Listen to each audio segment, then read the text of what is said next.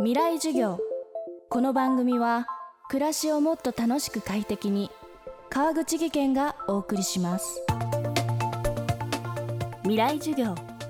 今週の講師は近畿大学総合社会学部総合社会学科准教授の岡本武さん。観光学観光社会学などが専門なのですがその一方でゾンビを研究する学問ゾンビ学の研究者として活動。ゾンビ学の講義は近代でも人気の高い講義になっています。この十数年日本はもとより世界中でゾンビをテーマにしたさまざまなコンテンツがまるでゾンビがどんどん増殖するように次々と作り出されています。私たちはなぜゾンビに惹かれるのか。ゾンビとは一体何なのか。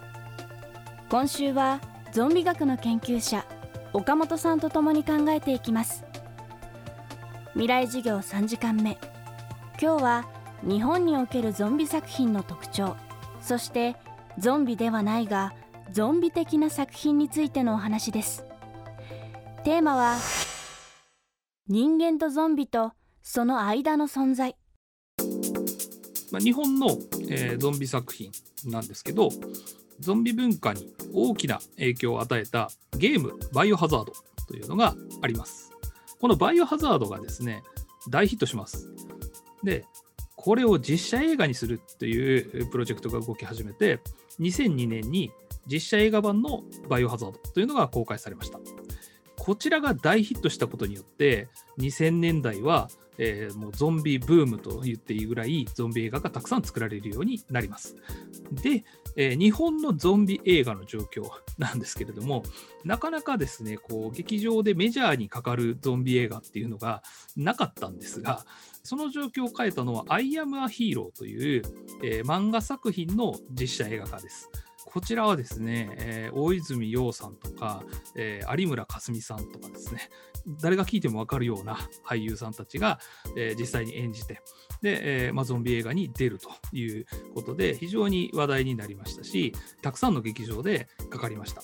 え、作品としてもものすごい迫力でですね、え、ゾンビパンデミックを描いた、え、作品になっていて、え、日本のゾンビ映画で多分今一番クオリティが高いのは「アイアム・ア・ヒーロー」かなというふうに思います。この「アイアム・ア・ヒーロー」という作品ではゾンビに噛まれても完全にゾンビにならない人間が登場しこの設定がストーリー上重要な意味を持つことが知られています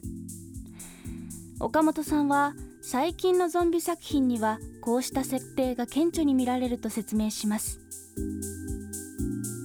最近のゾンビものはですねこう人間とゾンビの間みたいな人が、え出てくるものが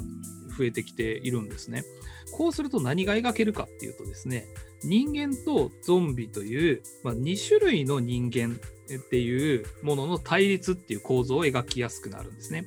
でその間の人が例えば主人公であるっていうことによって、えー、人間の気持ちもわかるしゾンビ側のこともわかるみたいな状況にしてですねでこれは現在の社会で起こっているさまざまな問題っていうのを、え、表現するのに非常にこう有効な構図になるんです。というのは、現代社会で我々が対面する問題というのは単純ではないんですね。善か悪かとかですね、どちらの方が悪い人たちなんだみたいなことでは、なかなか割り切れない社会になっています。でそんな簡単な問題っていうのはほぼ存在しないと言っていいかもしれません。ゾンビ映画の中でもそういう価値観は如実に反映されていて、えゾンビが完全に悪っていう風に描かない作品が増えてきてるんですね。こうした構造っていうのは実はゾンビものだけに限ったことではなくて最近大ヒットしている各種の作品で同じような構造が見られています。例えば東京グールという作品や、進撃の巨人、鬼滅の刃、これらの作品というのは、すべて人間と異人間がいて、その間の人っていうのが登場するという意味で共通しています。最近ヒットしている怪獣8号っていうものとかですね、え、呪術廻戦っていうものとか、え、そういったものも実は基本的には同じ構造を持っています。で人間と、まあ、そうでない、えー何らかの種族みたいな描き方ですね。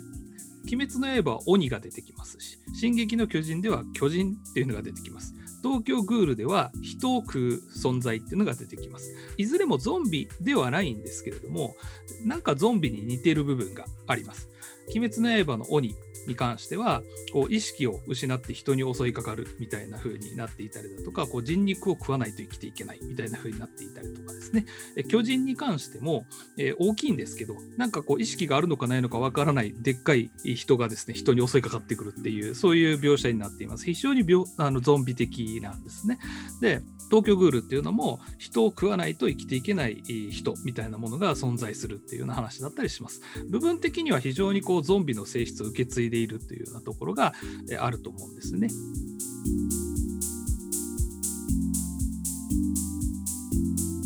未来授業。今週の講師は近畿大学准教授岡本武史さん。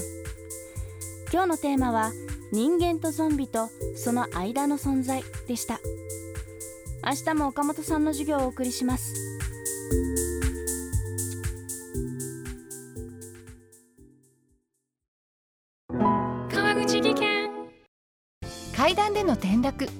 きな怪我につながるので怖いですよね。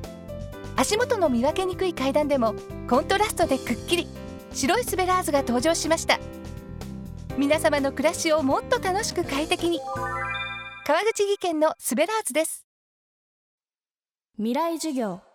この番組は暮らしをもっと楽しく快適に。